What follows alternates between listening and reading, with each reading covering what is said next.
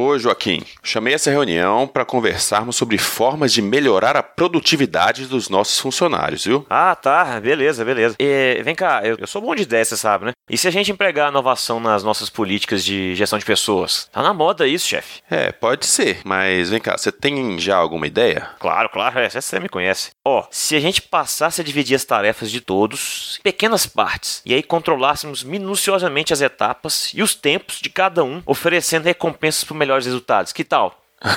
Grande inovação, hein? Taylor já propunha isso no início do século XX. É mesmo? Ah, que droga. E então, se investimos em espaço de convivência, academia, aconselhamento com psicólogo. Joaquim, isso é qualidade de vida no trabalho e já existe há pelo menos quatro décadas, tá? Ah, meu Deus, tá difícil inovar, hein? Hum. Ah, já sei. Podemos pegar funcionários mais experientes e alocá-los para acompanhar a carreira dos recém-contratados. Ó, oh, ainda tem um nome bonito, hein? Vai chamar Senior Advisement. Meu Deus, Joaquim. Ou você não sabe nada sobre gestão de pessoas ou tá querendo me vender ideias antigas aqui só para dar uma desperto. Isso aí que você falou já existe há muito tempo também, cara. O nome disso é mentoria. Ô, oh, chefe. Ai, ai. Bom, então vamos contratar uma consultoria. Consultoria? Pra quê? Gente dando novos nomes para práticas antigas, eu já tenho bem aqui na minha frente.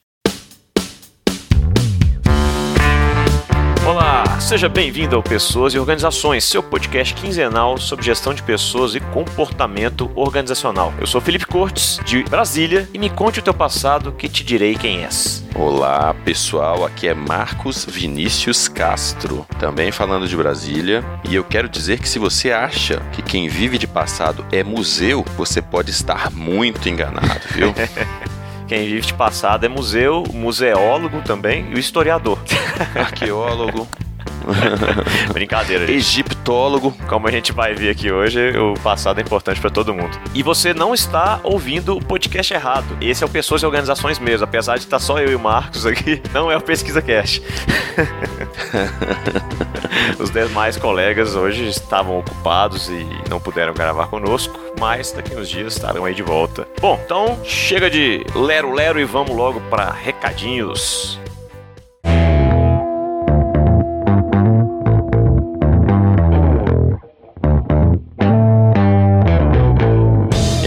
Galera. Vocês que querem falar com pessoas e organizações, vou relembrar mais uma vez os nossos nossas formas de contato. Por e-mail pelo PEO podcast gmail.com, pelo Anchor no anchor.fm barra pessoas e organizações, sem cedilha e sem tio, por favor, gente. No Twitter pelo arroba PEO podcast, P de pato, EO podcast. E por fim no Instagram no arroba pessoas e organizações. Isso, e como nunca é demais falar, pessoal, quem for lá pelo Anchor pode mandar mensagem de áudio, mensagem de voz diretamente lá pelo site. Ou seja, se você quer ter mais aquela proximidade, aparecer, mandar para sua avó, falando aqui, ó, vó, apareci lá com uma fala de 10 segundos no melhor programa de gestão de pessoas que tem na internet. Aí pronto, você vai, vai ficar famoso já. É melhor do que aparecer no estádio falando, me filma nós, Galvão. Aquela coisa da, da Globo. Aquilo lá é muito ruim. Verdade. Aqui é qualidade, aqui é a sua voz, suas ideias, sua sugestão. Mande um áudio pelo Anchor para o Pessoas e Organizações. Isso aí. Eu queria também já dar um spoiler aqui, Marcos, pro pessoal, porque estivemos semana passada lá em São Paulo para o SEMEAD, que é Seminários em Administração organizado pela Faculdade de Economia e Administração da USP, Universidade de São Paulo. Estamos preparando um episódio especial, que será o episódio número 5, assim como fizemos com a Nampad, para falar tudo o que aconteceu lá e dar a nossa opinião e resumir para vocês, principalmente os temas desenvolvidos na área de gestão de pessoas. E aí, eu falei disso aqui hoje para vocês porque porque eu queria fazer um convite. Se você esteve lá também no SEMEAD, mande pra gente a sua opinião sobre o evento, sobre os artigos de gestão de pessoas que você pôde ver as sessões né, em que foram apresentados. Então, que a gente vai colocar de alguma forma o seu conteúdo aqui no programa nesse episódio especial. Assim como a gente também teve depoimentos de colegas, inclusive de professores renomados aí da área, que vão ter a voz aqui presente nesse dia aí do SEMEAD. Episódio interativo, é isso mesmo, Felipe? É, interativo e iterativo também, porque a gente está fazendo e está mudando ele já várias vezes. é aquele barco que você vai, né, adaptando o destino Na verdade, eu acho que você vai adaptando a jornada, né? É, já que a gente brincou aí sobre inovação no nosso sketch de hoje, uma das ferramentas de inovação que o pessoal mais usa no setor público, inclusive, é o tal do design thinking, cuja premissa é iteração. Você vai e volta o tempo inteiro, testa as coisas antes de ter uma ideia muito bem amadurecida. Então tá aí.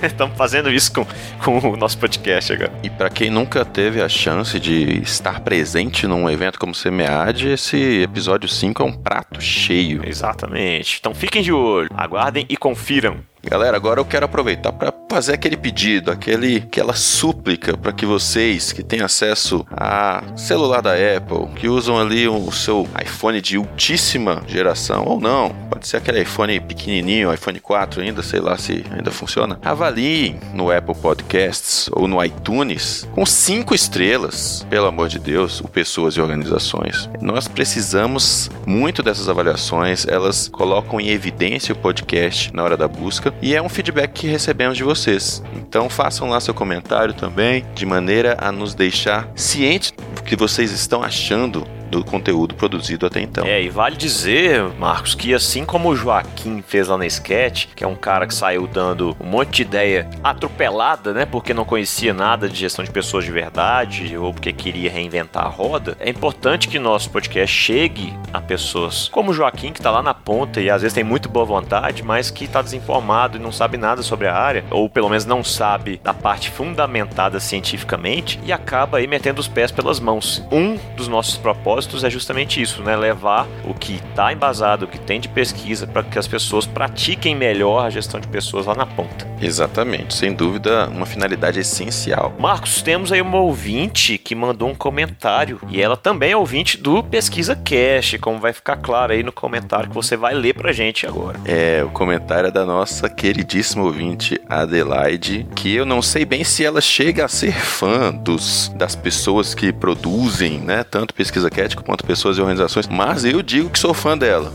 Só pelos feedbacks e acompanhamento que ela tem e pelo que ela disse nesse comentário que eu vou ler agora. A Adelaide disse assim, pelo WhatsApp, viu, gente? Acho que o Pessoas e Organizações é tão bom quanto o Pesquisa Cast. E quem ouve o Pesquisa Cast sabe muito bem o que ela disse sobre aquele queridíssimo podcast. Agora tenho dois podcasts preferidos. KKKKK. Vocês estão ficando cada vez melhores. Vejo uma evolução a cada episódio. Show de bola. Espetáculo, Adelaide. É um enorme prazer receber o seu feedback. Sabemos que você realmente dá valor ao que está sendo produzido, você acompanha e Esperamos que os conteúdos estejam sendo úteis, contribuindo para sua formação, para seu futuro, para sua atuação profissional e para te fundamentar com bases científicas na atuação em gestão de pessoas. Isso aí.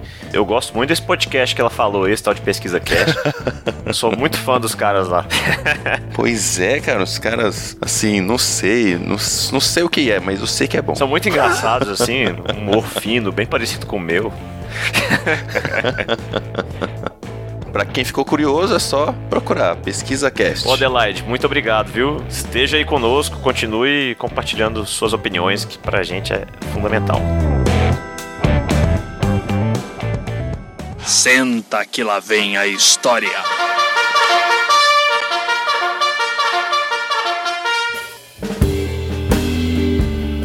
Bom, pessoal, então vamos lá falar agora do conteúdo de hoje.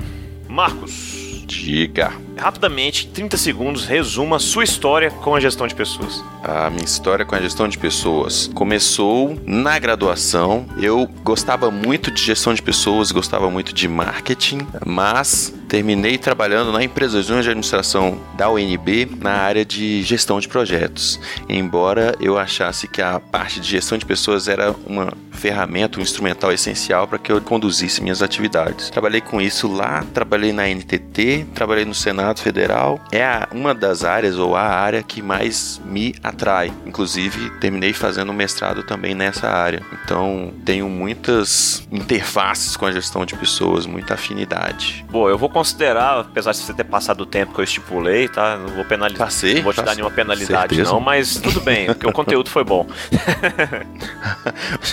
eu nem percebi que passei. Eu tô sacaneando aqui. Bom, pessoal, como vocês viram pela pergunta que eu fiz pro Marcos, hoje a ideia é a gente discutir um pouquinho de como surgiu a gestão de pessoas, por que ela existe, como a gente chegou no ponto em que se encontra hoje as práticas e os processos de gestão de pessoas, pelo menos do ponto de vista da literatura e de alguma forma também dos usuários dessa área da administração e psicologia, né, que é uma interface entre as duas. E aí é importante a gente dizer aqui, antes de mais nada, Marcos, que uhum. apesar de citarmos alguns acontecimentos históricos, como Revolução Industrial, guerras, etc., a gente não vai entrar muito em detalhes, porque não é o nosso objetivo. Então a gente vai mais dar como um parâmetro para explicar por que, que aquele acontecimento foi importante para alguma mudança no contexto das práticas aí organizacionais, certo? Certíssimo. Mas para situar na timeline, né, Felipe? Exatamente. E aí, claro, gente, que a gestão de pessoas que a gente entende hoje como gestão de pessoas, tá? Você poderia falar que ela existe desde que o mundo é mundo, desde que o primeiro ser humano uhum. teve uma relação de trabalho com outro, mesmo que fosse numa sociedade de coletores ainda, uhum. caçadores-coletores. Mas, como campo especificamente, tem um marco inicial aí, né, Marcos? Qual foi? Tem um marco inicial que é a Revolução Industrial. A partir da Revolução Industrial se alterou o paradigma de produção, né, que passou de artesanato para uma produção mais em massa. Tanto que a Revolução Industrial trouxe um impacto muito grande ambiental que foi notado no mundo todo e cada vez é mais evidenciado hoje em dia. Né? Uhum. Então você passou a ter um número maior de pessoas trabalhando e reunidas num mesmo espaço. Isso passou a acontecer com mais frequência e com protagonismo em países europeus como a Inglaterra, França, Alemanha e também lá nos Estados Unidos, países tecnologicamente avançados que foram pioneiros na, na Revolução Industrial. É até bem, é bem natural você pensar que teria que se buscar uma saída para tentar dar uma solução para as relações de trabalho que surgiam ali nesse contexto diferente. Porque pensa, Sem dúvida. o cara era até então dono do seu próprio negócio, a maioria deles. Tinha um pequeno, é um pequeno local ali em que ele produzia, por exemplo, sapato, roupa, ferramentas, etc. É, no máximo a família ali o ajudava, ou tinha uma pessoa que o ajudava, contratada. É, e de repente por conta dos preços que a indústria começou a aplicar. Óbvio, se você produz em massa com a ajuda de máquinas, você vai produzir com qualidade similar ao do artesão e vender com preço muito mais barato. E uhum. pequenos artesãos, pequenos comerciantes, fabricantes não conseguiram resistir, tiveram que também migrar é, para dentro das fábricas. E aí você tem toda uma mudança cultural também, de época e até mesmo social, porque teve um impacto muito grande também na vida das pessoas, e desafios enormes para quem estava lá de alguma forma tentando fazer com que as organizações dessem conta disso tudo. E aí, no primeiro momento, teve pessoas trabalhando ali 14, 16, 18 horas, sem direitos muito bem estabelecidos, mulheres, crianças. Então, no primeiro momento, você tem esse tanto de coisa acontecendo. E aí, depois surge, então, poxa, como a gente lida com essas é, mudanças todas e com os desafios que elas trazem? Exatamente. Você teve também uma grande vinda de pessoas que atuavam, viviam na zona rural para as cidades, né? Também em decorrência de, de, todo esse movimento. E aí você passou a ter uma. Passou a ter que acolher pessoas que não estavam treinadas naquela, naquela atividade. Então, tudo isso influenciou na necessidade de se desenvolver técnicas para melhor aproveitar aquela mão de obra. Né? Uhum. E é importante, né, Marcos, a gente falar que o cara que era artesão, ele controlava todo o processo produtivo. Então, Sim. Então, desde comprar lá o couro para fazer o sapato, o barbante, o cordão, etc., as suas ferramentas, e ele iniciava o processo do início ao fim. E depois, normalmente, era o cara que vendia também, comercializava. E aí ele entra no, no mundo fabril em que há uma divisão do trabalho que já daí já muda a percepção, a perspectiva que o cara tinha sobre o que era ser trabalhador, que é uma discussão até hoje, né? Como as pessoas veem o trabalho, né? são os sentidos do trabalho, os significados do trabalho. É, sem dúvida. Só vem em tempos modernos na minha cabeça quando você fala isso. Reduz-se muito o campo de atuação dele, né? Ele não tem nem dimensão do que ele está fazendo, além do que ele efetivamente faz como tarefa. É, para quem nunca assistiu Tempos Modernos, por favor, pessoal, vá correr atrás e assista. Charles Chaplin, gente. Exatamente. Bom, aí beleza, esse é, essa é a origem, ali por volta de 1890, pode ser um marco usado como critério, assim, óbvio. Isso também varia de autor para autor, assim como as fases que a gente vai fazer aqui uma divisão meramente didática que também vai variar na literatura. Tem gente que fala, classifica de um jeito diferente, tem gente que coloca períodos diferentes, até nomenclaturas diferentes, mas enfim, a gente adotou uma que de certa forma é bem usual e que acho que funciona bem para o objetivo aqui do episódio de hoje. Então são três grandes fases que a gente vai mencionar, não é isso, Marcos? Quais são? Exatamente. A primeira fase é de relações industriais, que vai da Revolução Industrial até a Segunda Guerra. A segunda fase é a administração de recursos humanos, que vai da Segunda Guerra até meados da década de 1980. E a terceira fase é a gestão de pessoas, tão propalada atualmente, que se iniciou na década de 1980 e que prevalece até hoje. Além disso, além do que eu falei de variar de autor para autor, as características que nós vamos mencionar também variaram muito de acordo com o país, com o mercado, com o ramo de atuação das organizações e até mesmo com as estratégias que elas adotam. Isso também é importante deixar claro, tá? Como tudo, gente, em ciência, em educação, para que a gente facilite a nossa compreensão da realidade, a gente precisa dividir, fazer algumas convenções, vamos dizer assim, para que a gente compreenda melhor a realidade sem ter tanto trabalho, digamos assim. Sem dúvida. E essas ressalvas é para que ninguém entenda as coisas de uma maneira muito absoluta e comece a levantar exceções, mas, ah, mas e naquele caso, e naquele outro caso, né? Então, é justamente para isso. Começando aí com as relações industriais, o Marcos vai começar a falar dos marcos. Vou falar alguns marcos aqui. relativos à fase das relações industriais. Então, o primeiro deles é o momento em que as funções da gestão de pessoas passaram a ser exercidas por gerentes de fábrica ou capatazes mesmo, aqueles caras que ficavam ali supervisionando de uma maneira talvez até meio ostensiva, ameaçadora, mas sem que existisse ainda uma área específica para fazer essa gestão, essa administração da atuação das pessoas. Então era uma coisa ainda muito incipiente, muito, sei lá, você imagina até uma fábrica, as pessoas trabalhando ali embaixo, cada um fazendo a sua parte, e o gerente ali em cima, olhando todo mundo, com os capatazes caminhando ali embaixo e puxando a orelha daquele cara que está mais lento, dependendo do contexto até exercendo alguma violência para que aquilo acontecesse de maneira correta, conforme se esperava. Nessa hora o pessoal que tá ouvindo tá pensando num caboclo com um chicote na mão.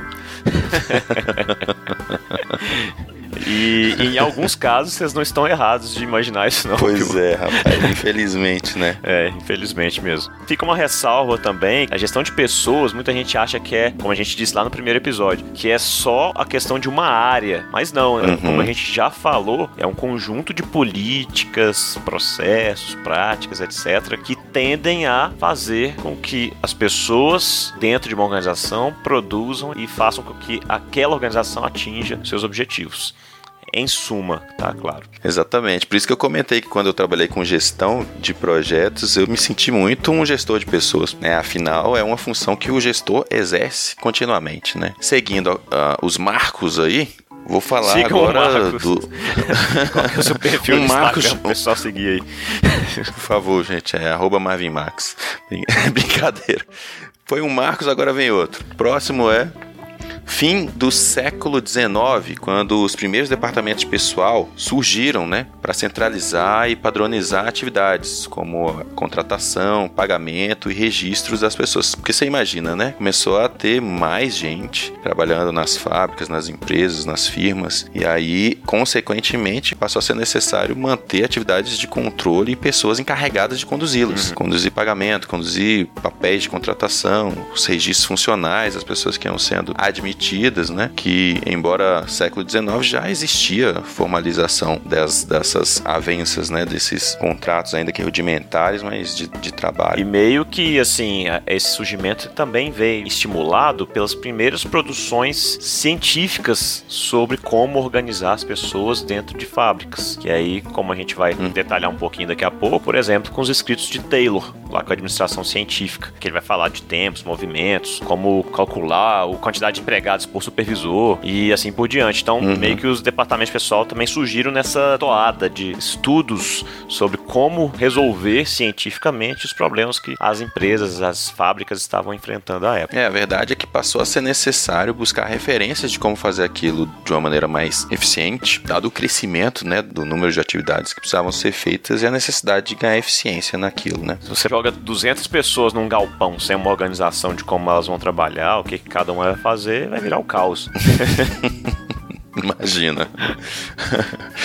Isso nos leva para o próximo marco, que é o advento da Primeira Guerra Mundial e, consequentemente, houve um estímulo para o desenvolvimento de técnicas voltadas para o aumento da produtividade, para o estudo da fadiga e testes para a seleção. Então, você imagina, né, um conflito mundial em andamento e aí você pensa num contexto em que os países passam, aqueles que têm tecnologia, né, que tinham tecnologia na época, passam a deslocar o foco para a produção de armas, de munição e qualquer outro tipo de material bélico mais pesado. E aí passa a ser necessário também avaliar o desempenho dos, dos soldados, né? Avaliar a resistência física deles e também tentar obter melhores soldados para os exércitos, né? Aqueles mais aptos fisicamente, mais resistentes, mais condicionados. Exatamente. Você quer, afinal de contas, ganhar a guerra. Então, se você tem soldados mais bem preparados, que aguentam mais o tranco, tanto física quanto mentalmente, você já está um passo à frente ali do seu adversário. Então, óbvio que isso estimulou também produção científica mais uma vez e também o próprio teste de ferramentas pelas organizações, pelos exércitos. E até é interessante esse, essa relação entre produção científica e realidade organizacional. Muitas vezes um puxa o outro, nem sempre é a ciência que puxa, muitas vezes a ciência corre atrás depois para entender o que, que a organização fez. então, isso é muito interessante. Com a gestão de pessoas não foi diferente.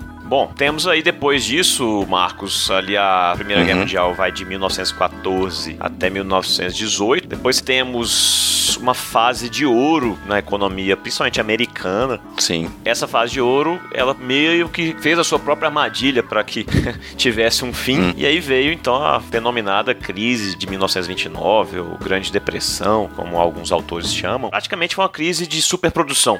Uhum. Então você chegou ali, ó, pensem, você meio que começou a questão industrial no final do século XIX. Depois você teve 50 anos mais ou menos de produção científica, testes, novas organizações, como eu coordeno as pessoas melhor, como eu produzo o máximo, e aí todo mundo produzindo muito, a guerra demandou muitos bens, muitos produtos, o pessoal começou a consumir bastante, o consumo fez a economia ir lá em cima, só que produziu-se tanto, com tanta eficiência em determinado ponto, que já não havia mercado consumidor num certo momento do tempo, e aí as empresas começaram a ter problemas. E aí veio a crise da bolsa lá de Nova York, que gerou, claro, um efeito cascata para a economia do mundo. E com isso, as organizações começam a quebrar, começam a ter que demitir muita gente para não quebrar na tentativa, né, de continuar existindo. Os benefícios que tinham surgido timidamente ali do início do século XX até então, alguns benefícios que hoje a gente chamaria de políticas de qualidade de vida no trabalho, começam também a ser extintos. Então, as pessoas perdem confiança na questão do departamento de pessoal. Então, algumas organizações chegam a extinguir os seus departamentos de pessoal também. Pessoal, poxa, esse departamento na verdade ele quer me manipular para que eu produza o máximo possível, só que essa organização, apesar de eu estar tá produzindo tanto assim, ainda está demitindo. Então, o que que vai adiantar eu produzir tanto e dar meu sangue aqui se eu posso ser mandado embora amanhã? E assim vai. Exatamente. Aí você produz uma quebra de confiança, né? E aí a área fica mal vista pelos profissionais. E em um contexto tão grande assim de crise, eles acabaram por perder muito espaço dentro da dentro do campo, né? Dentro das empresas em si. E até prestígio mesmo em relação à sua atuação e os benefícios que traziam para as organizações. Que é sintomático, né? Talvez tenha algum reflexo até os dias de hoje, quem sabe. Eu acho que sim. A gestão de pessoas muitas vezes ela é mal vista por ser difícil de mensurar seus resultados. É, sem dúvida. E aí você acaba tendo uma reputação não tão elevada dentro da própria organização. Mas diz aí, Márcio, o que o governo americano fez fez para tentar contornar essa crise? Digamos que eles não ficaram de braços cruzados. Foi proposto o New Deal, treinando aqui a pronúncia, que foi uma intervenção do governo na economia, estimulando o aumento de salários, organização de sindicatos e o que resgatou parcialmente esse papel dos departamentos de gestão de pessoas, de recursos humanos ou departamento de pessoal ainda, para cuidar dos processos de negociação. No caso, eles se encarregavam de encabeçar essa negociação entre os sindicatos, representantes dos funcionários que não estavam nada satisfeitos com a realidade deles até então, né? principalmente depois da quebra da bolsa, e intermediar com os representantes das empresas, que defendiam o interesse do patrão. Uhum. E aí é importante como você tem essa onda de surgimento de sindicatos e briga por direitos, as pessoas já começam a se organizar para tentar defender e conquistar novos direitos. E aí surge novamente das cinzas ali os departamentos de pessoal para principalmente cuidar dos processos de negociação que essas novas entidades passaram a cobrar das organizações uma postura mais responsável, até mais humana, vamos dizer assim, em relação às pessoas né, que estavam lá dentro. E aí, óbvio, tudo isso subsidiado em grande parte pelo governo. Passou a ter uma intervenção muito forte com base no keynesianismo. John Keynes, que era um economista que disse, ó, para resolver isso aí, a gente precisa sair do liberalismo excessivo em que a gente se encontrava, que foi justamente o que causou uhum. essa crise. O Estado tem que controlar um pouco melhor a atuação das organizações. E aí veio, com isso, indiretamente, a gestão de pessoas, não ainda com esse nome, né?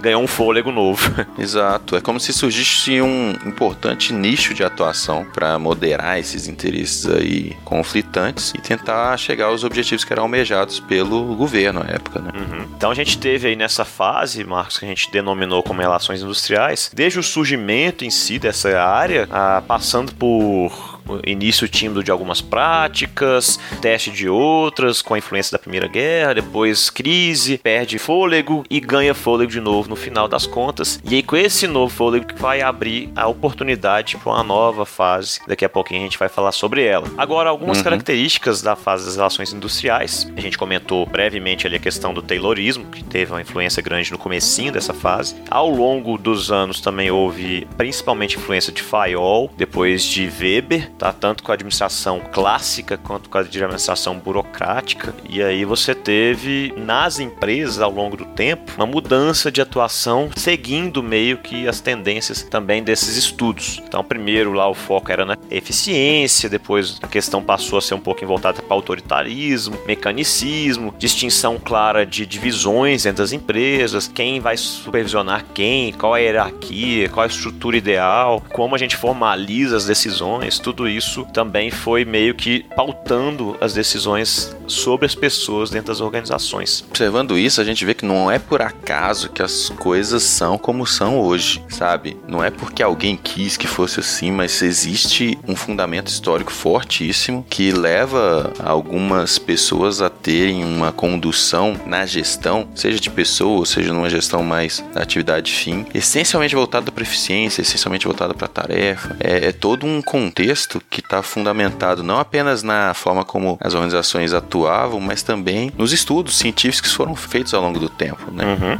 Então, não dá para estranhar o fato de o seu chefe às vezes se pautar apenas na hierarquia ou no posto que ele ocupa para querer que você faça algo do jeito que ele quer. Isso tem um, um certo fundamento histórico. E assim, tem gente vê que tem muitas organizações hoje que ainda tem esse mesmo modelo de gestão lá da primeira metade do século passado. E é legal ver isso, né? Legal é ver. o que por si só também vale dizer, né, Marcos? Não está errado. Assim, depende muito não, do contexto não. da organização. Só não pode incorrer em faltas éticas eh, de violência, assédio moral, assédio sexual, etc. Agora, se o modelo taylorista tiver bem adequado para sua realidade, para o seu tipo de mercado, para o seu produto, óbvio, você seguindo as leis trabalhistas, seguindo tudo direitinho e tomando cuidado para ter pessoas motivadas, não exaustas, que não adoeçam, tudo bem, desde que você adapte, né, para essas questões também que são muitas vezes legais, trabalhistas, mas também do ponto de vista ético e do ponto de vista mesmo da dignidade da pessoa humana, né? Tem que minimamente se preocupar com isso tudo. Claro, você olhar Taylor, né? Um cara que carregava 10 sacas de feijão em meia hora ou em 15 minutos. Ele começou a observar como que aquele cara pegava, onde que ele colocava nas costas, qual a posição que ele adotava, sabe? Como que ele estava ao fim daquele período período, não é nada distante de você fazer um benchmarking, de você adotar um comportamento como padrão e tentar replicá-lo. Isso não é condenável, na verdade, ele estava buscando ter melhores resultados com o conhecimento que ele tinha à época e analisando a tarefa que precisava ser feita. E com as restrições legais que eles tinham à época também, né? Exatamente. E aí, nesse mesmo período, antes da crise de 29, principalmente, você teve ali, poxa, tá dando certo, né? A gente tá aplicando aqui tempos e movimentos, tá tendo um supervisor bem alocado para cada um estamos produzindo demais, a economia está bombando, estamos vendendo, etc. Então as empresas começaram a pagar melhor em determinado período de tempo, começaram a colocar salas de refeição, preocupar com cuidados médicos, até livraria, biblioteca nas organizações, começaram a ser pensadas para estimular mais ainda a produtividade, o bem-estar das pessoas, visando, óbvio, né, que elas entregassem o máximo de valor e de produtos para a organização também lucrar. Na crise de 29, como a gente comentou, isso meio que caiu, foi resgatado uhum. lá mais à frente em outra fase que a gente vai mencionar. Certo, Marcos? Certíssimo. É como se a qualidade de vida no trabalho surgisse e morresse antes de se consolidar. é, mais ou menos isso, né? Pelo menos os primórdios do que a gente entende hoje como QVT estavam lá já delineadas.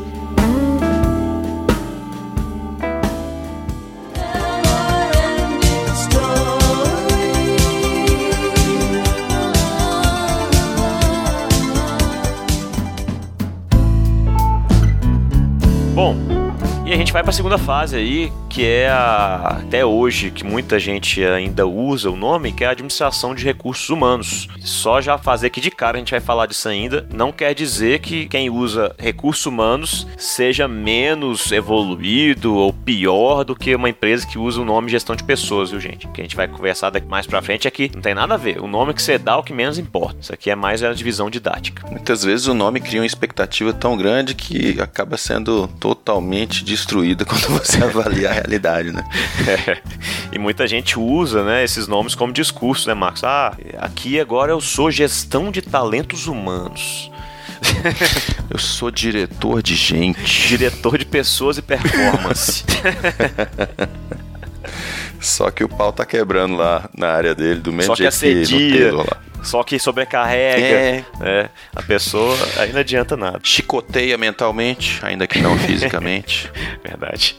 Bom, quais são os principais pontos históricos que a gente pode mencionar aí sobre essa nova etapa, então? Bom, o primeiro deles é lá no fim da década de 40 e início, início da década de 50, com o aumento da necessidade de técnicas de recrutamento, treinamento, avaliação de desempenho, remuneração, benefícios, o que acabou caracterizando caracterizando uma grande expansão da área. E né? vale dizer que tudo isso aí no meio da Segunda Guerra Mundial acontecendo, né? Que vai de 39 até 45. Então, vocês se lembram que falamos sobre motivos que levaram a sociedade ali a enfatizar e tornar mais cruciais é, técnicas de treinamento, recrutamento. É, isso vale também para a Segunda Guerra Mundial, talvez até em mais maior escala, né? Já que foi uma guerra que envolveu mais países, o mundo estava mais evoluído tecnologicamente, exército com muito maior número de soldados então foi algo em muitíssimo maior escala. É, você sai de uma guerra de trincheiras lá na Primeira Guerra Mundial e vai para uma guerra mais tática nessa da Segunda,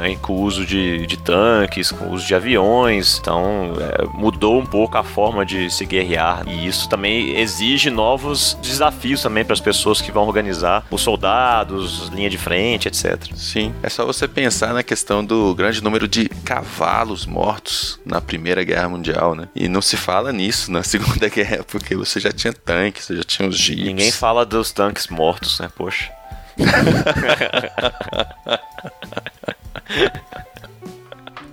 Pô, gente. Ninguém lembra dos tanques.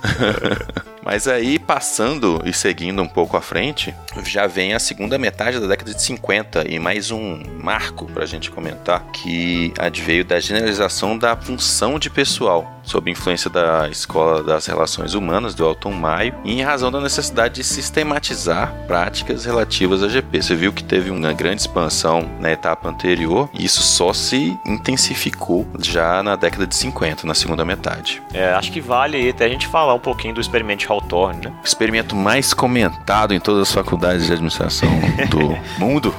Não dá para falar do histórico de GP sem citá-lo.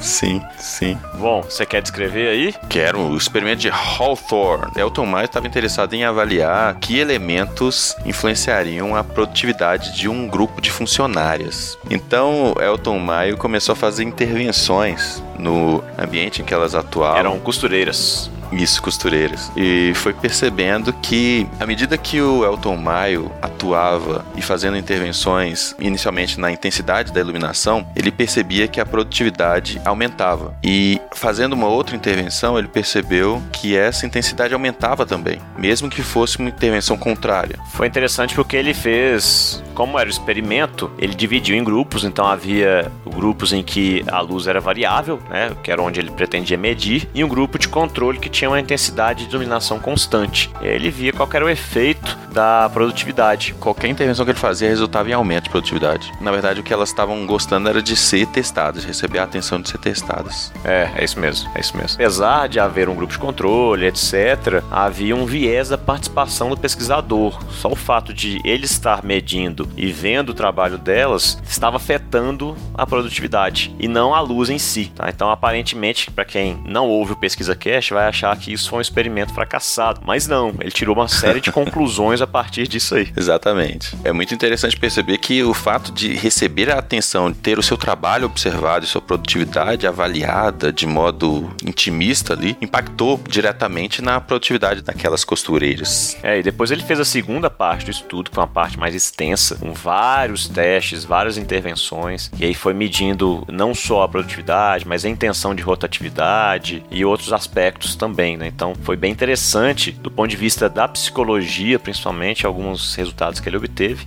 E é por isso que se chama aí de escola das relações humanas, pelo tipo de estudo que ele fez, que ele tentou ver o comportamento social, se havia questão da integração também, depois recompensas, sanções, como era a parte grupal, conteúdo do cargo, aspectos emocionais. Muita gente só fala desse primeiro experimento que ele fez, que foi só da iluminação, etc, e que teve esse viés da participação do pesquisador, e não comenta que foi uma coisa de vários anos, com várias intervenções e com a discussão bem rica sobre diversos diversos é, aspectos que até hoje se fala aí na psicologia. Óbvio, tem críticas a se fazer ao experimento, mas para fins da história da gestão de pessoas que a gente está contando, teve uma influência muito grande. Sem dúvida. É, Marcos? Não é à toa que é tão comentado esse experimento e que ele serve de referência para a escola das relações humanas e para esse enfoque mais, mais na atuação das pessoas na, e na percepção do modo como elas interagem e do estabelecimento de, de políticas específicas para a gestão de pessoas, de como lidar, de como integrar grupos, de como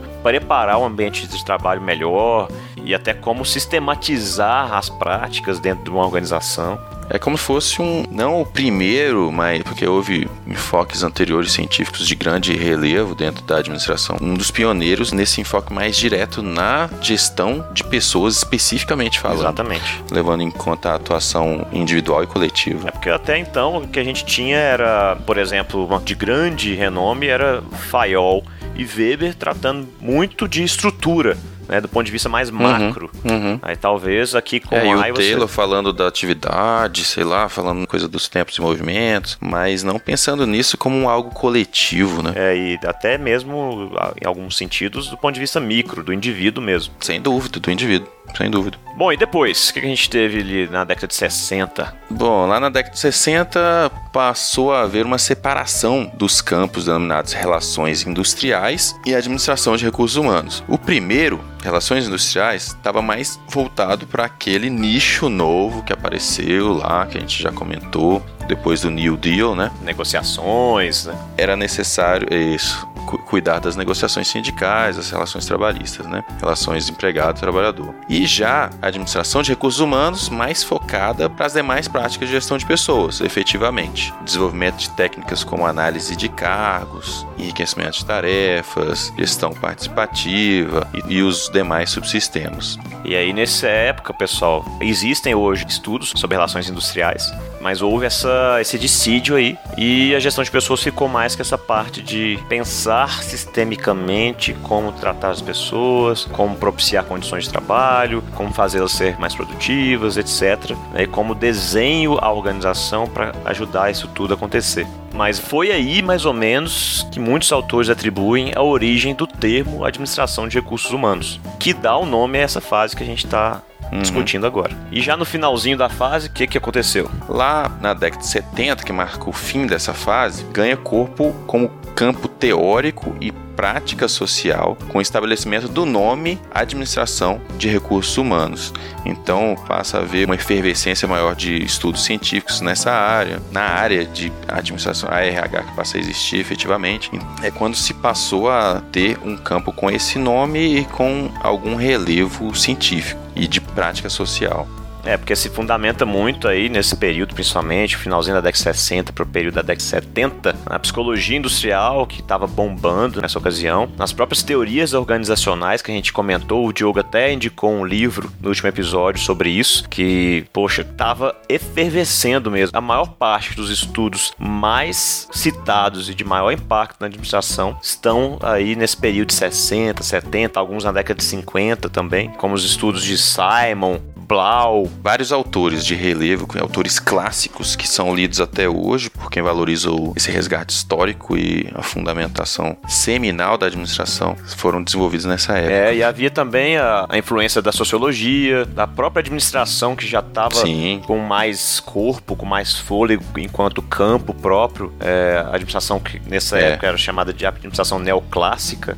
Então era uma, um caldeirão ali de gente justamente para tentar entender esse reflexo pós Segunda Guerra Mundial para as organizações em que você começou a ter de novo o crescimento da economia, Europa sendo reconstruída e ganhando fôlego novamente, o Japão também ganhando destaque. Então você tem um monte de gente querendo uhum. entender uhum. essa nova realidade organizacional que já não era mais a mesma de antes em que você tinha empregados que eram padrão, que você tinha que tratar todo mundo igual, com tempos e movimentos, aqui já havia um movimento sindical bem forte, pessoas querendo mais das Exato. organizações do que somente um salário. Então havia essa tendência, né, de poxa, como eu organizo isso tudo aqui? E todo mundo querendo entender, né? Aquela premissa essencial de compatibilização de interesses que são essencialmente antagônicos, né, que é aquele do dono da empresa, que quer maximizar o lucro, ou dos acionistas, só que eles dependem da, das pessoas que atuam na organização. E o interesse delas é também de ganhar, também de se desenvolver, de crescer na empresa e de ter uma qualidade de vida, fornecendo muito para a empresa, fornecendo o seu trabalho, o seu suor, mas precisando ter um retorno nesse uhum. sentido. Até de período de trabalho, né? Qual é a jornada Exatamente. que vai ter, etc. Carga horária, tempo de dedicação ao longo da vida, benefícios. Exatamente. E aí, como características, difícil generalizar, porque vocês viram que há várias subfases dentro dessa fase, mas assim, uma coisa que é marcante que alguns autores dizem é que lá na fase das relações industriais, para muitas organizações, o sujeito era visto como mero fator de custo. Ah, isso aí é a folha de pagamento da organização e pronto. E não via como um, um recurso propriamente dito, no sentido de ser utilizado, ser empregado para maximizar o retorno da organização o valor gerado para os clientes. E aí, nessa etapa, o pessoal passa a dizer que a partir daí as organizações pensaram: não, ó, não são meros custos, são recursos que eu tenho que, assim como os demais da organização, são responsáveis pelo meu posicionamento de mercado, por geração de ideias, por fazer o produto satisfazer o cliente, etc.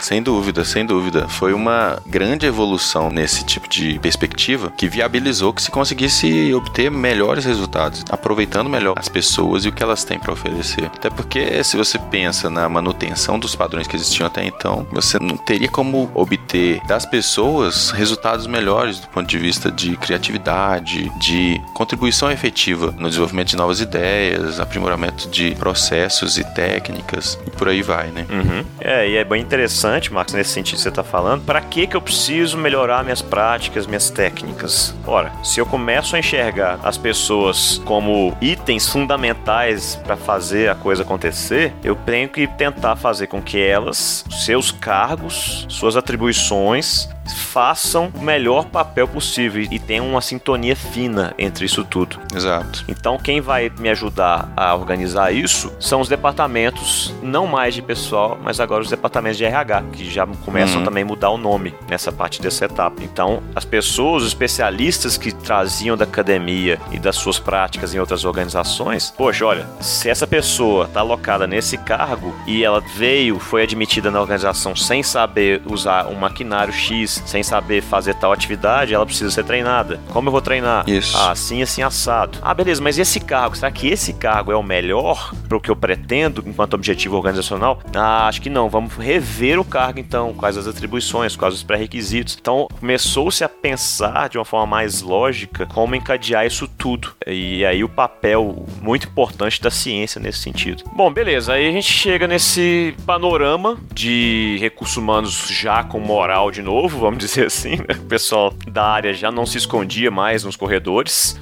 das organizações. Mas algumas pessoas se escondiam deles, né?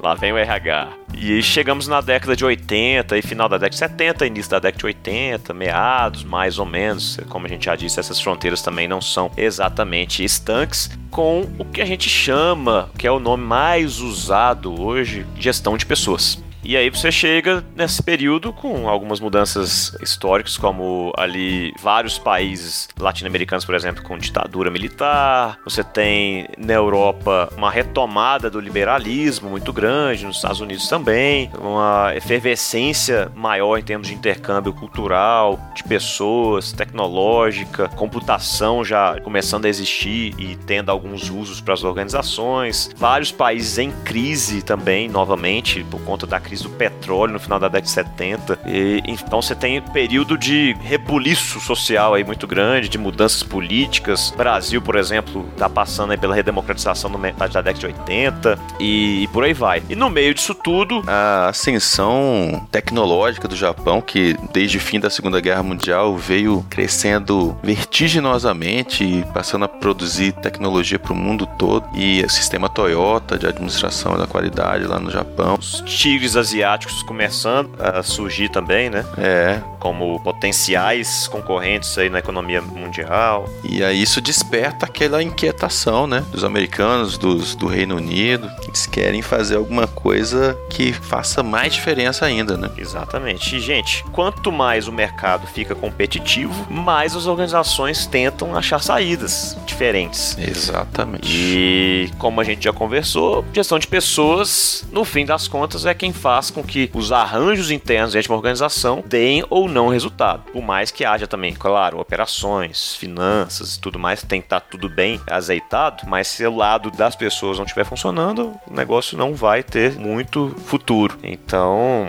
nesse contexto social, histórico, tecnológico, você tem mudanças também na forma de entender e desenhar políticas, práticas e processos de gestão de pessoas. Era uma época em que estava estava em alta administração estratégica. Então, todo aquele enfoque estratégico, planejamento, posicionamento, e aí várias áreas da administração trouxeram isso para o seu contexto e passou a surgir uma nova área de estudos uhum. e de prática que passou a ser denominada de gestão estratégica de pessoas. Então, inicialmente você tinha os subsistemas da gestão de pessoas querendo ser estratégicos de maneira independente, sei lá, fazer um, um recrutamento estratégico, um treinamento e desenvolvimento pessoal com enfoque estratégico, uma remuneração estratégica para os meus funcionários. Só que aí, na verdade, o que chegou a consolidar esses subsistemas todos foi o que veio a ser chamado e caracterizado pelos teóricos da época de gestão estratégica de pessoas. Não bastava você ter um subsistema olhando para os objetivos ou conectado para os objetivos. Era necessário também que os subsistemas estivessem conectados entre si, articulados entre si na sua forma de atuar, para que se caracterizasse uma gestão estratégica, uma gestão de pessoas como sendo estratégica. Isso, e é interessante falar que, assim, por mais que haja diferenças em várias, vários trabalhos, vários livros, vários artigos, alguns autores usam como sinônimo gestão de pessoas e gestão estratégica de pessoas. Uhum. E dizem que, na verdade, é mais uma questão de discurso do que de diferenças de verdade entre o que as duas propõem ou o que as duas fazem. Tá? Em inglês, essa fase atual seria Human Resource Management. Hum. No Brasil, já ficou gestão de pessoas. Por mais que seja engraçado parecer que o nome da fase atual em inglês é o nome da fase anterior em português. É curioso, pelo menos. É, e aí, gente, o que é engraçado, porque também, por ser influenciado pela administração estratégica, a gestão de pessoas também passa a olhar para fora, né, para o contexto, para o ambiente externo, porque já não há mais a estabilidade em que outras épocas se teve, principalmente após a Segunda Guerra Mundial, que muitas organizações enfrentaram um período de calmaria muito grande, né, e poucos desafios contextuais para os seus negócios. Já nessa época, não. Coisa tá pegando, a globalização apesar de ser um fenômeno antigo. Exatamente. Já está chegando ao seu auge. Com isso, o que é que os pesquisadores fazem, Marcos? começam a pesquisar freneticamente, estudar, querer revolucionar o campo, pegar a teoria de um outro cara, como fez o, o Child lá em 1972, pegou as teorias dos seus predecessores, o Blau e o Perrow, e começou a falar: ó, esses caras estão falando besteira. Você tem que, na administração, olhar para o ambiente externo. E aí, cara, é aquela coisa, concorrência também dentro da ciência, né? Também dentro do ambiente acadêmico. E aí você acaba tendo muitos estudos que se complementam, se contrapõem e uma grande contribuição é. para o campo. E ao mesmo tempo que tem uma grande contribuição ali nas décadas de 80, 90 e até hoje, na verdade, você tem bastante dissenso também em termos de ideias, de fundamentação teórica das propostas, até dos estudos teórico-empíricos também. O que é bom, por um lado, pela riqueza que você tem em discussões e dentro do campo, mas ao mesmo tempo gera dificuldades de aplicação. Então, o cara que está na ponta, muitas vezes ele não sabe em quem acreditar, vamos dizer assim, né? Ou que tecnologia empregar dentro da gestão de pessoas. E, então, ao mesmo é tempo que é muito válido, é um pouco temerário, porque também começam a entrar muito aí as consultorias, é, não que eu esteja criticando aqui, mas às vezes elas entram de uma forma meio atrapalhada e empregando é, a teoria de forma inadequada, ou mesmo propondo coisas como se fossem novas, mas que na verdade eram uma reciclagem de teorias clássicas lá da década de 20, de 30, de 50, de 60 ponta. E aí vira aquela coisa assim que muitas vezes o cara que está na ponta, ele fala, nossa, não sei o que fazer. É, e acaba indo pelo caminho mais fácil, é, que são os modismos. Na falta de ele conseguir perceber na ciência um caminho claro diante de tanta confusão, aparece um cara que se diz conhecedor, cria uma. requenta uma coisa antiga, mistura com outra que não tem nada a ver e fala: ó, oh, certo é isso aqui. É. Aí acabou. Aí mostra pra ele: ó, eu trabalhei já para General Electric, trabalhei para General Motors, trabalhei para Ford, trabalhei para Coca-Cola e deu certo nessas cinco organizações. Aí, pô, o médio empreendedor ali, o empresário que não é tão bem sucedido quanto essas cinco gigantes, fala: nossa, se o cara fez dar certo nessas empresas, vai fazer aqui virar uma empresa dessas. então.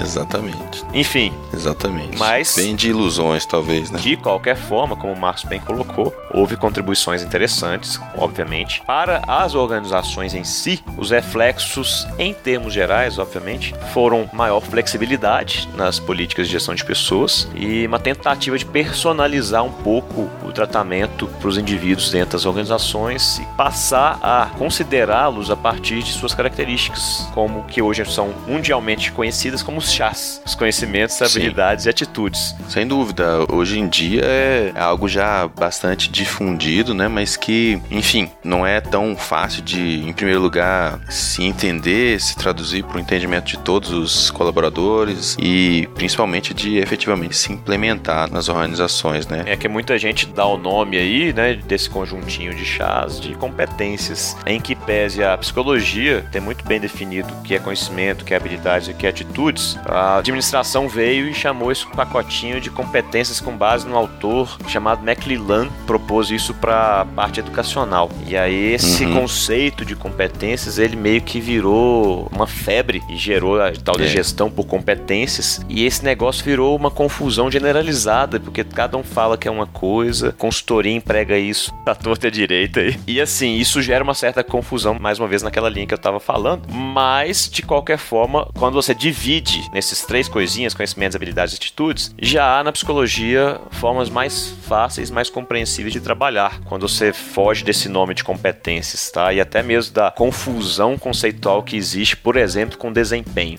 uhum. e com entregas também, que é uma outra questão. Mas enfim, não vamos adentrar muito nesse detalhe, mas para contextualizar aí que a gestão por competências também surge meio que nesse período de 80 para cá. E tá aí até hoje sendo usada e tentada por muitas organizações.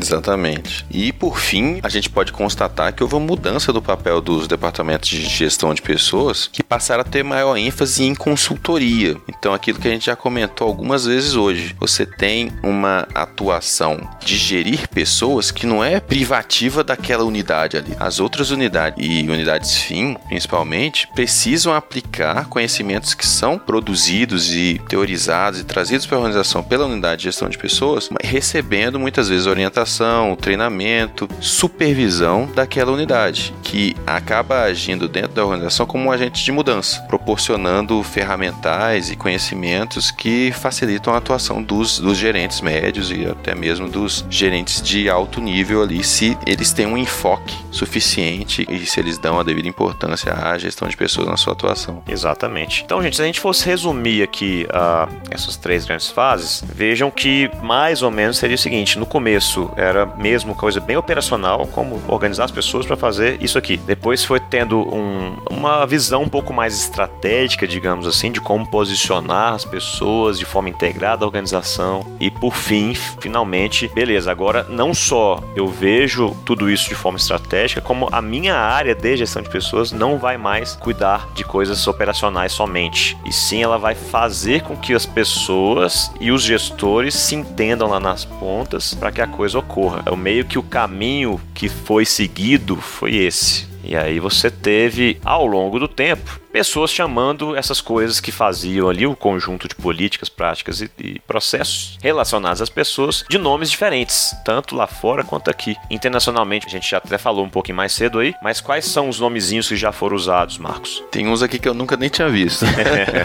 Esse primeiro, Employment Management, é como se fosse uma gestão do emprego, uma tradução livre aí. Mais voltado especificamente para a questão do emprego, menos para uma coisa mais sistêmica de gestão de pessoas. Isso. Depois depois temos Personnel Management, ou seja, práticas operacionais e de bem-estar relacionadas ali à gestão de pessoas. Aí é que eu falei lá, internacionalmente, esse nome era o correspondente à fase que a gente chamou de administração de recursos humanos. Apesar de que se você traduzir, não é exatamente, mas poderia ser gestão de pessoas. Personal Management, que aí é o uhum. nome que a gente usa aqui hoje em dia no Brasil, por exemplo. Tá havendo um intercâmbio temporal aqui nas traduções e nos nomes. Temos também internacionalmente Industrial Relations, que vem a ser uma visão mais ampla da, dessa relação empregado e empregador que a gente citou aí, são as relações industriais. Relações industriais. Temos o penúltimo, que é Human Resource Management, que vem a ser a administração de recursos humanos, também numa tradução livre. E agora o badalado Strategic Human Resource Management, uhum. que seria a gestão estratégica de pessoas. E essa sequência que a gente falou é o que vários autores dizem que internacionalmente foi a evolução,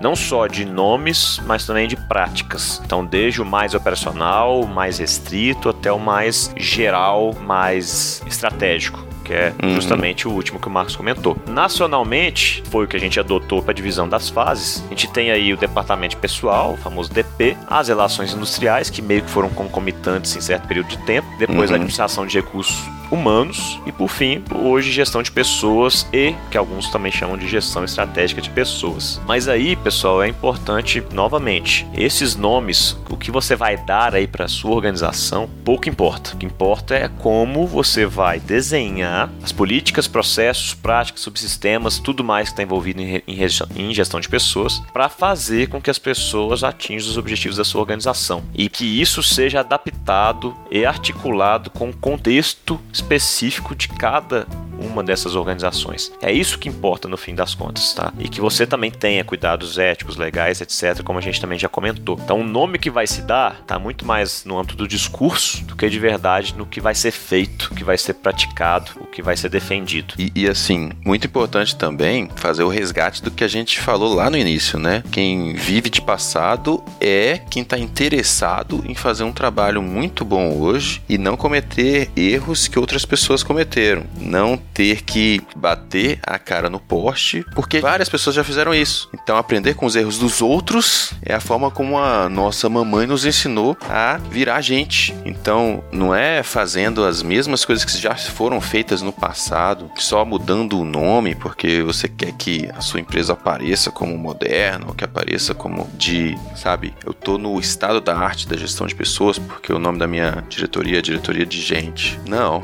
tem que ver como os processos estão estão acontecendo e de que maneira erros cometidos no passado foram contornados e se estão sendo ainda hoje na sua diretoria de gente. Pode ser que aquela gente não esteja gostando do modo como as coisas estão acontecendo. E é para isso que tem que estar tá focado, não simplesmente alterar nomes ou de proclamar mudanças que não existem de fato. Exatamente. E muitas vezes gastando grana para isso, contratando consultoria cara, para o cara vir te falar de um negócio que tem um nome bonito, mas que foi sucesso há 40 anos. Então, até interessante comentar, lá no SEMEAD, primeiro dia do SEMEAD, teve um keynote speaker que ele falou uhum. sobre o mito da companhia sem chefe. E uhum. muito do que ele disse lá era sobre. Depois no episódio especial sobre semeade eu vou detalhar isso melhor. Mas muito do que ele disse é: gente, para de inventar moda. Primeira coisa, além dele falar, né, criticar esse pessoal que defende a companhia sem chefe, ele disse o seguinte: ó, você tem que olhar se para a sua organização faz sentido não ter chefe. Claro. Ou, ou para sua realidade. Isso é o primeiro ponto. E o segundo, que foi o mais interessante, por isso que eu tô, tô mencionando aqui, várias das coisas que ele traz que estão associadas a essa ideia da companhia sem chefe são releituras de clássicos.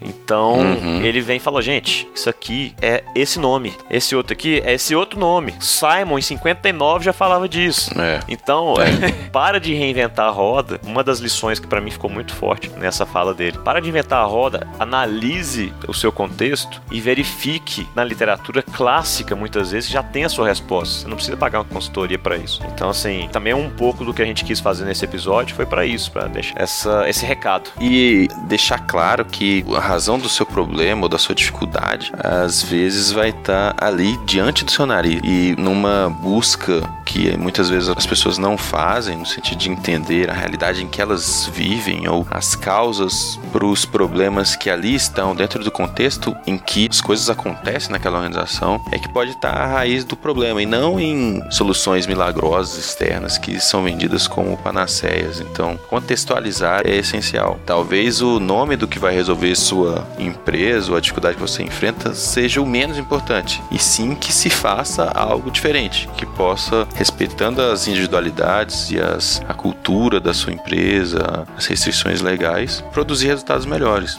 É, Enfim. então larga de ser bobo, achar que a grama do vizinho é mais bonita e aí você querer usar o mesmo adubo que ele. Exatamente. Às vezes a terra lá é outra, sei lá, né? O tipo é. de grama é diferente. Pois é. Muita coisa pode ser diferente. Bom, e é importante, né, Marcos? Assim, a gente, enquanto campo que tem muita relação com a administração e com a psicologia, a gestão de pessoas, ela precisa muitas vezes se alimentar de outras fontes, que não só essas duas. Então, como sim, sim. na década de 70 a gente comentou, na década de 60, na década de 80, teve essa efervescência e era muito comum à época você se alimentar de diversas fontes antes de teorizar. E hoje a gente muitas vezes, infelizmente, vê o movimento contrário. O cara foca demais ou se especializa demais em determinado campo e deixa de, por exemplo, buscar contribuições na sociologia, na economia, na ciência política, tá? até na antropologia, que podem dar elementos fundamentais uhum. para você entender a posição do homem dentro de uma organização. É só você ver, nós passamos por Elton Maio, passamos por Weber, até John Maynard Keynes passou pelo nosso episódio de hoje, né? Exatamente. Então, é interdisciplinar, essencialmente interdisciplinar, né? A disciplina não só a gestão de pessoas, mas a administração como um todo, né? Isso aí, pessoal. Então, abram seus horizontes, expandam suas mentes, tá? E venham para o Pessoas e Organizações. Bem, galera, vamos lá. Então vamos agora fazer umas indicaçõezinhas na próxima sessão. Nos corações de uma história Bom, Marcos, vamos ver. Acho que hoje você não vai seguir a sua tendência do Pesquisa Cast de indicar coisas aparentemente fora do tema. Eu resolvi botar uma indicação acadêmica hoje, porque esse pessoal deve achar, pô, esse Marcos não lê, não. ele só vê série e filme. Não, mas é, é divertido aí ver como você constrói o raciocínio para chegar na por que você indicou. Só fica ansioso, meu Deus, tem nada a ver. Como é que ele vai conseguir fazer, né? É, é. Tenha. Hoje, para variar, eu trouxe uma sugestão de um artigo um artigo de do qual uma das autoras é bastante conhecida no campo da gestão de pessoas e principalmente da gestão de pessoas em organizações públicas, que é a Catherine Truss. E ela tem assim uma atuação lá no Reino Unido nessa área de, de pesquisa em gestão de pessoas. E o artigo que eu trago é de 1997.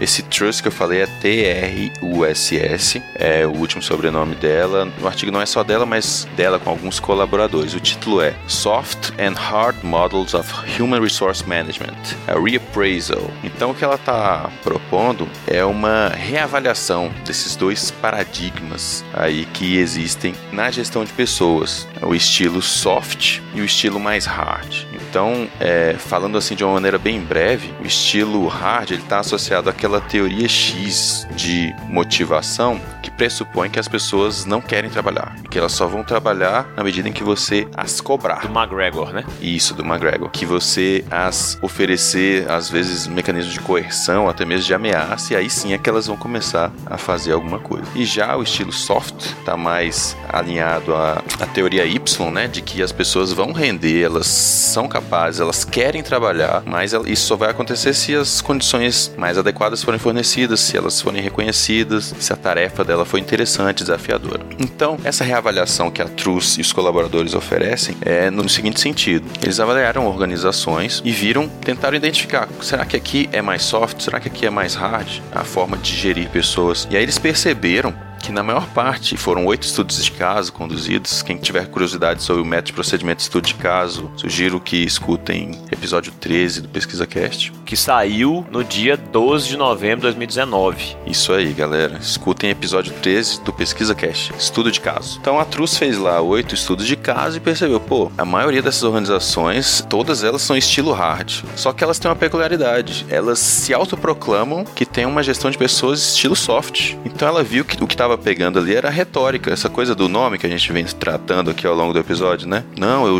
eu faço gestão de pessoas soft, eu estou encorajando as pessoas a renderem, estou fornecendo meios, estou motivando-as. Mas na verdade, a forma como a coisa era feita era muito mais hard, no estilo da cobrança, no estilo daquela coisa muito mais coercitiva. Então, a retórica tem um papel relevante aí e cabe a vocês, caso se interessem, se aprofundarem aí, lerem esse artigo que é, é interessante perceber essas distinções. Isso aí, boa, Marcos. Trazer um pouquinho também do entendimento pessoal de como os modelos de gestão de pessoas foram surgindo e como são empregados e como tem a ver com o discurso. A modelos vai ser um outro tema que a gente vai tratar em episódio futuro, mas que tem uma ligação muito grande com o histórico. Mas aguardem aí que virá no futuro. E a sua recomendação, Felipe? Pois é, eu vou falar aqui de algo que é um jabá ao mesmo tempo, tá? Mas para quem quer ter uma visão mais curtinha, mais resumida do que a gente conversou aqui hoje, tem um vídeo que eu produzi lá no meu canal do YouTube, que é o Gestão com Pessoas, e o vídeo chama Breve Histórico da Gestão de Pessoas. Vai estar tá no link aí no post, para quem quiser dar uma olhadinha. É um vídeo de 9 minutos em que a gente faz um mega apanhado geral disso tudo que nós conversamos aqui, certo? Para quem quiser revisar depois depois. Bom, e dizer aí pro pessoal, Marcos, que já que a gente falou de passado, de museus aqui hoje, que estaremos representando tanto Pesquisa Cash quanto pessoas e organizações a partir do dia 14 de novembro, ou seja, um dia antes de sair este episódio, lá em Lisboa, em Portugal, no 5 Congresso Lusófono de Gestão de Recursos Humanos e Administração Pública. Estaremos lá conhecendo nossas origens, é ou não é? Bom, pessoal, obrigado. Espero que tenham gostado. Deixem seus comentários, suas sugestões e até o próximo episódio. Até mais, pessoal. Foi um enorme prazer estar com vocês aqui de novo. E tchau. Grande abraço. Tchau, tchau.